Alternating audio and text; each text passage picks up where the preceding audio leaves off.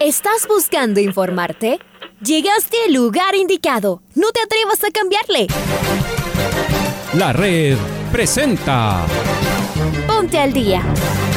Información deportiva al instante sobre la actualidad de los equipos ecuatorianos muchos goles y el drama que tanto disfrutamos. Los albos se pusieron en ventaja con doblete de Adolfo Muñoz. La Libertadores Femenina cuenta con sus 16 equipos. Con la conducción de los periodistas de la red, Raúl el Profe Chávez y Andrés del Pichón Villamarín. Mucha información que...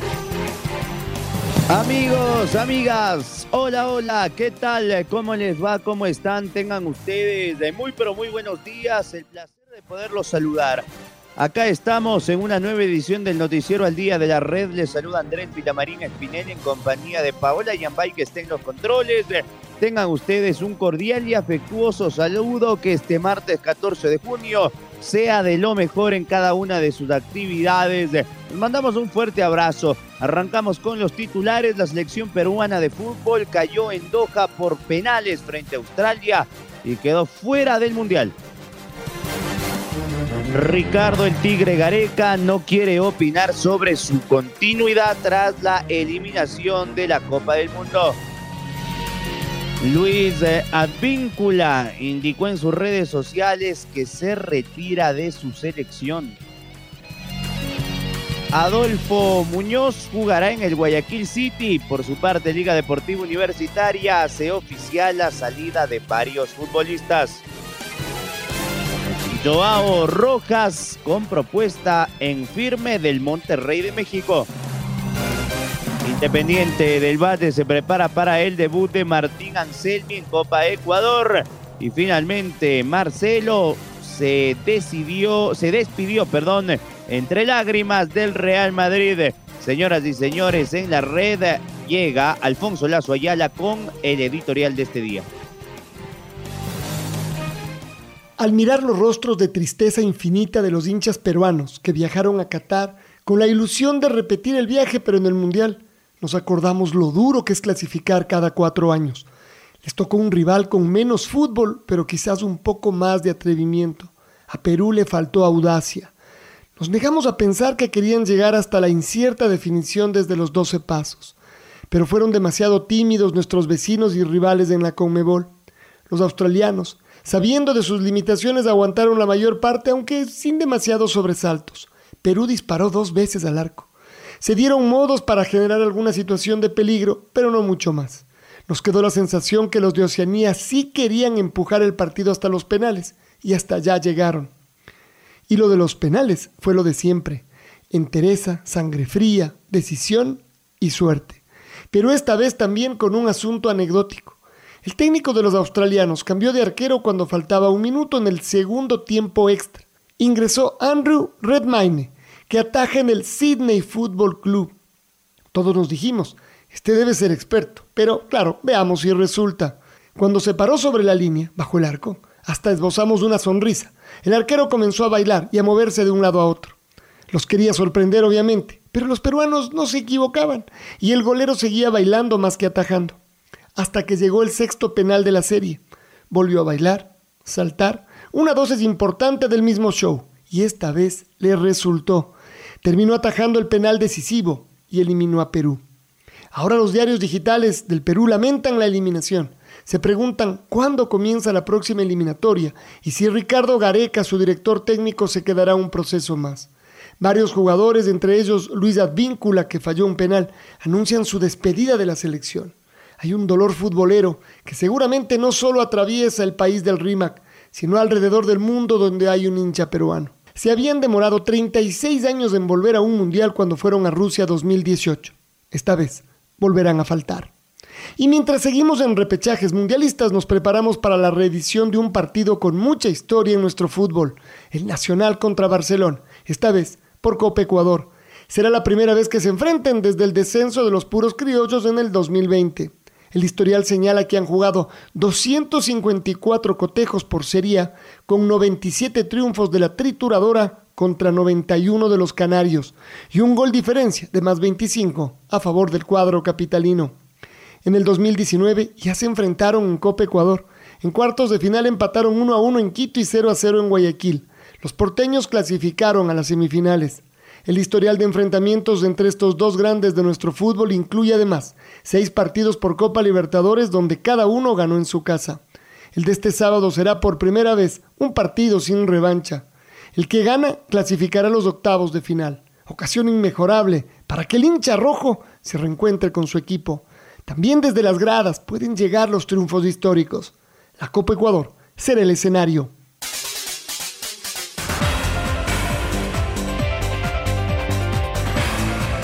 Y como lo acaba de decir Alfonso en su editorial, eh, fue una lástima para el fútbol de Sudamérica y de la Conmebol la eliminación de Perú de la Copa del Mundo en Qatar 2022. Habrá cuatro representantes de Sudamérica, Brasil, Argentina, Uruguay y Ecuador. Perú se quedó a las puertas, no pudo clasificar a una nueva Copa del Mundo por la vía de los penales. Momento de los protagonistas en Doha. El primer invitado es el Tigre Gareca. ¿Qué dijo el DT de Perú? en estos momentos la verdad que no, lo único que nos embarga es el dolor, eh, la, amargura de, no haber podido acceder. Creo que estábamos en condiciones de poder hacerlo, lo veía muy bien a los muchachos en todo aspecto, estábamos bien, trabajamos bien durante todo este tiempo.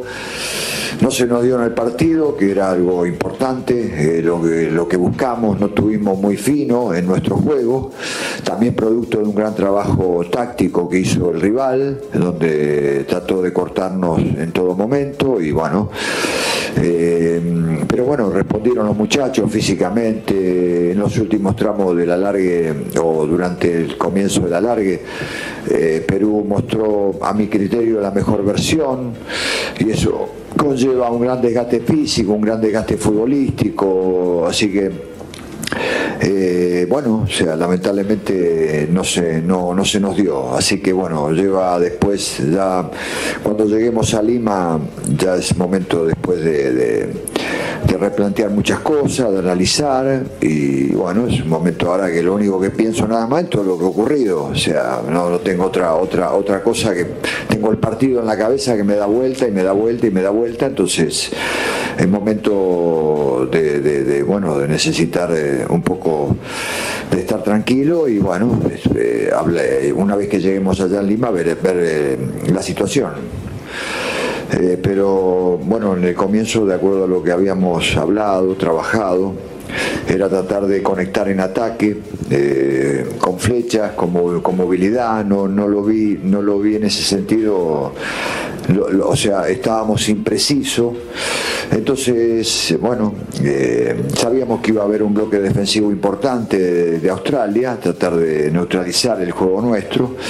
Y en eso, bueno, eh, estaba un poco, eh, más que nada, viendo la posibilidad de que conecten en ofensiva que el equipo pudiera conectar en ofensiva, pudiera avanzar más en el campo de juego con desprendimiento de la, de la mitad de la cancha. Bueno, pero tengo que entender también que el rival eh, trató de, controlarnos, trató de no deje, o sea, no, no, sacó, no sacó los espacios, entonces a veces es difícil. La cancha es muy rápida, nos costó acomodarnos en la cancha, o sea, muy, muy, necesitas dos o tres toques, un poco lo que más que nada me molestaba, jugar de primera, o sea, necesitábamos dominarla y jugar, eh, por lo menos excedernos un poco en, en el traslado, dos o tres toques y después clarificar la jugada, entonces Jugar a un toque se requiere de una precisión muy importante y cuando la cancha está tan rápida como está es difícil, entonces eso te hace perder, hace perder ataque, te hace perder precisión.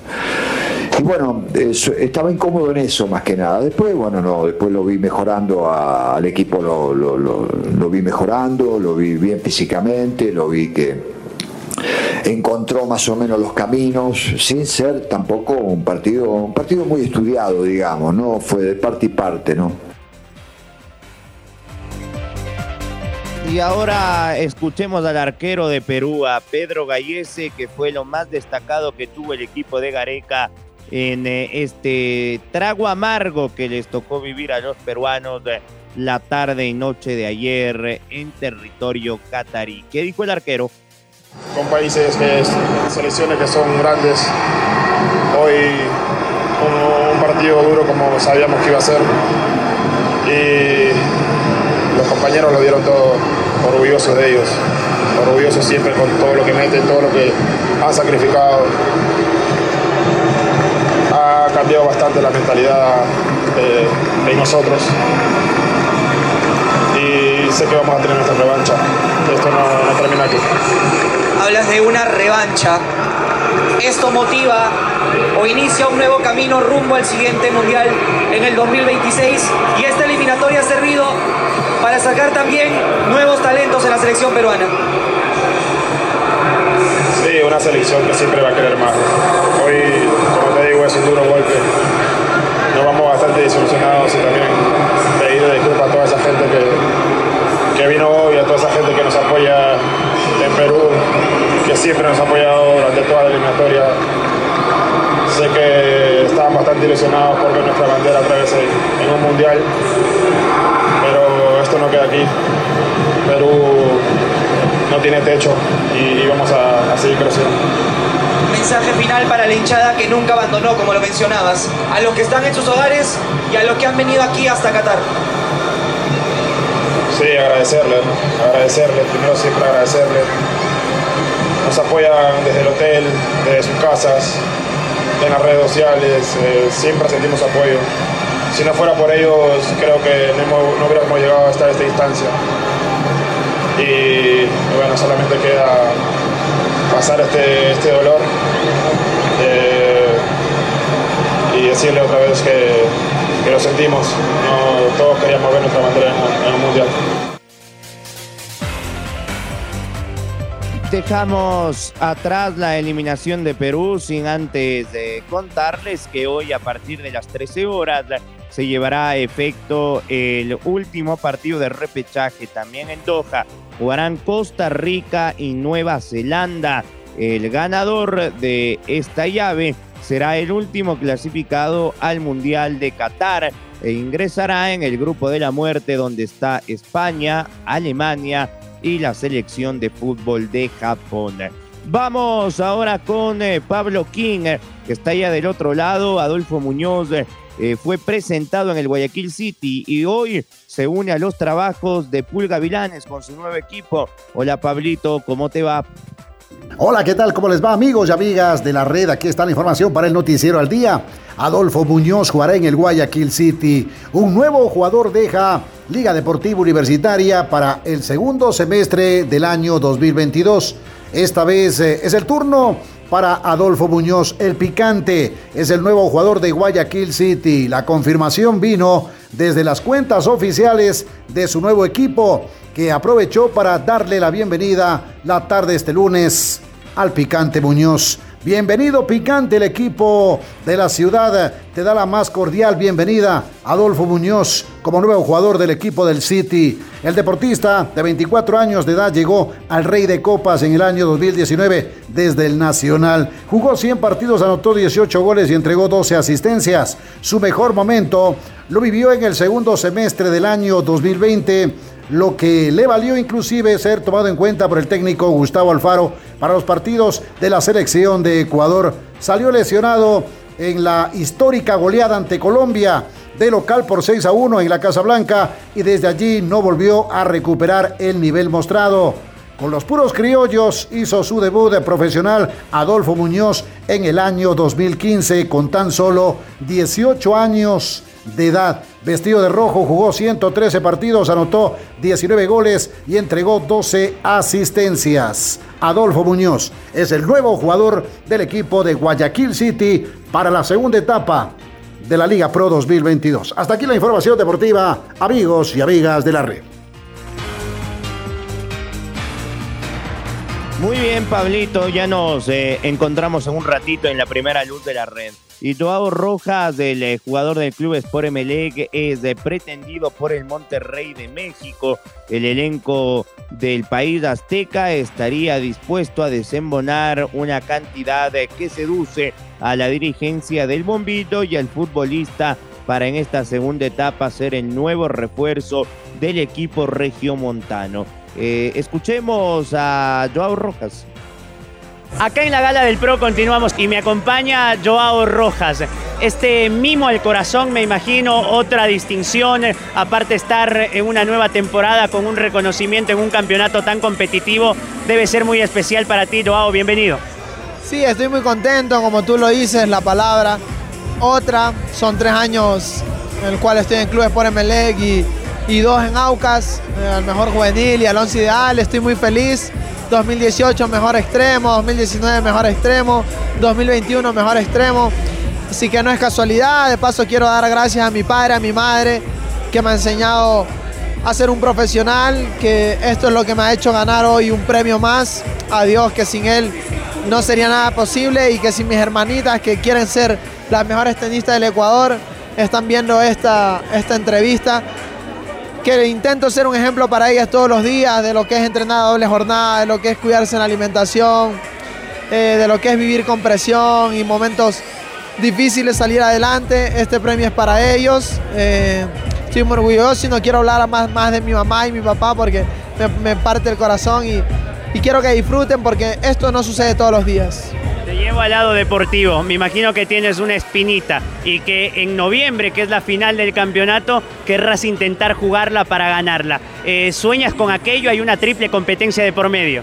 Sí, estoy muy dolido, hermano. La verdad, eh, no quiero desmerecer, como ya acabé de dar 20.000 entrevistas, no quiero desmerecer la, el campeonato independiente. Eh, si bien nosotros en número fuimos el mejor equipo durante toda la temporada, si no hubieran sucedido cosas extrañas como la expulsión de Alejo, mi lesión al minuto 30, el capo el inundado, eh, la lesión de Alexis eh, de local y de visitante no puede, y, de, local no puede cerrar. Estoy seguro que hoy hubiéramos estado hablando del campeón de, la temporada pasada. Eh, una vez más decidí quedarme en el club, que la propuesta que vino en enero no llenó mis expectativas y que si no hay algo parecido a lo que es Emelec, presión, eh, exigencia, no me voy a mover del club y voy a intentar cerrar con la Copa Libertadores y el torneo local. Quiero que le dejes un mensaje a los hinchas del Club Sport Emelec. No, no les puedo decir nada, solamente agradecido cada vez que el campo está lleno, cada vez que los muchos me aplauden y los pocos que me critican me quedo con los que me critican porque realmente me critican porque saben que puedo dar algo más, que me critican porque a veces en partidos que, que realmente debo marcar diferencia, como partidos bajos, que realmente no son favoritos nuestros rivales, no encuentro una motivación y con partidos diferentes sacan algo mejor de mí, clásicos, Copa Libertadores, rivales complicados. Voy a intentar de que la regularidad sea mi, fuerte, eh, pero estoy feliz amo este club, es el club en el que soy hincha, del que me dice hincha, del cual soy socio. Eh, y que hoy en presente, en este mercado, quiero que este club salga beneficiado.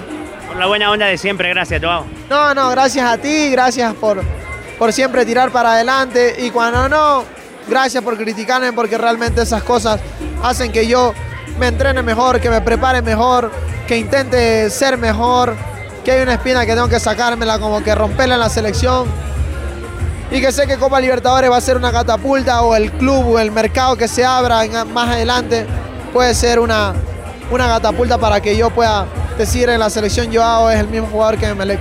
Gracias, Joao. Dale, crack. Pasó Joao Rojas. Ahí está Joao Rojas, el eh, jugador del Club Sport Emelec. Vamos con Luchito Quiroz. Ah, mi compañero está del otro lado rapidito tiene novedades de, liga de varios jugadores que fueron anunciados ya en su salida. Luis, ¿cómo le va?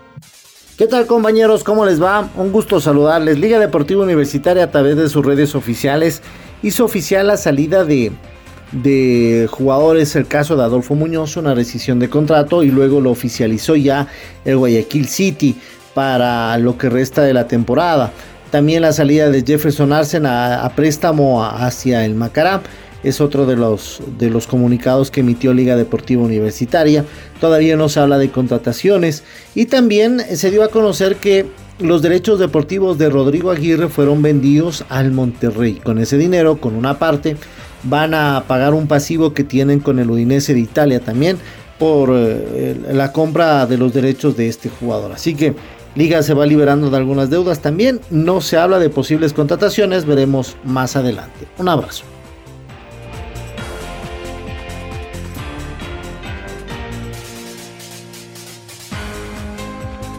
Escuchábamos a Luchito Quiroz eh, en el informe de Liga Deportiva Universitaria. Eh, nos queda poco tiempo, vamos con el gol del recuerdo. Aquí en la red este es el gol del recuerdo. El gol del recuerdo. La red. Me traslado al 2003, 14 de junio del 2003, fecha 17, fútbol ecuatoriano. Aucas le ganó 2 a 1 a Barcelona. Este era el segundo tanto del Potro Figueroa con relatos del Chaca Salas y comentarios del doctor Julio Lazo. La pelota para Figueroa, la vuelta, la pegó, la pegó, gol, gol, gol, gol, gol.